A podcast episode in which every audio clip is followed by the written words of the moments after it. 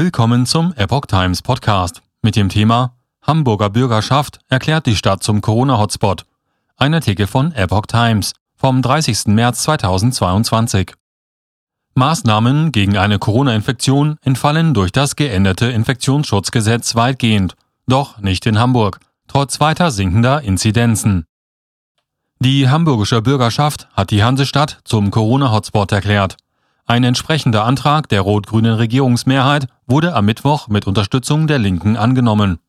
Im Gegensatz zu den Nachbarländern Niedersachsen und Schleswig-Holstein und den meisten anderen Bundesländern sollen so Schutzmaßnahmen wie eine Maskenpflicht in öffentlichen zugänglichen Innenräumen und im Einzelhandel über den kommenden Samstag hinaus bis Ende April beibehalten werden.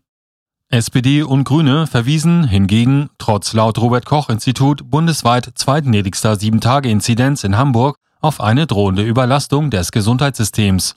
Aktuell sei erneut eine außerordentlich hohe und zunehmende Anzahl von täglichen Neuinfektionen zu beklagen, heißt es in dem Beschluss, der zu der Feststellung kommt, Zitat, dass es in der Freien und Hansestadt Hamburg durch eine epidemische Ausbreitung der Coronavirus-Krankheit 2019 die konkrete Gefahr einer sich dynamisch ausbreitenden Infektionslage besteht.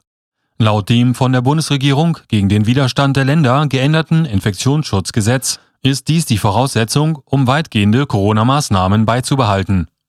Neben der Maskenpflicht wird auch die 2G-Plus-Regel für Geimpfte oder Genesene mit zusätzlichem negativen Test bei Tanzveranstaltungen beibehalten. Getanzt werden darf unter 2G Plus, aber weiter maskenlos. In den Schulen soll die Maskenpflicht generell weiter gelten.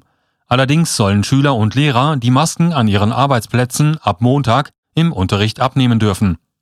Eigentlich sind laut Infektionsschutzgesetz ab Sonntag Maskenpflichten in Deutschland nur noch begrenzt möglich, etwa in Kliniken oder Pflegeheimen, Bussen und Bahnen.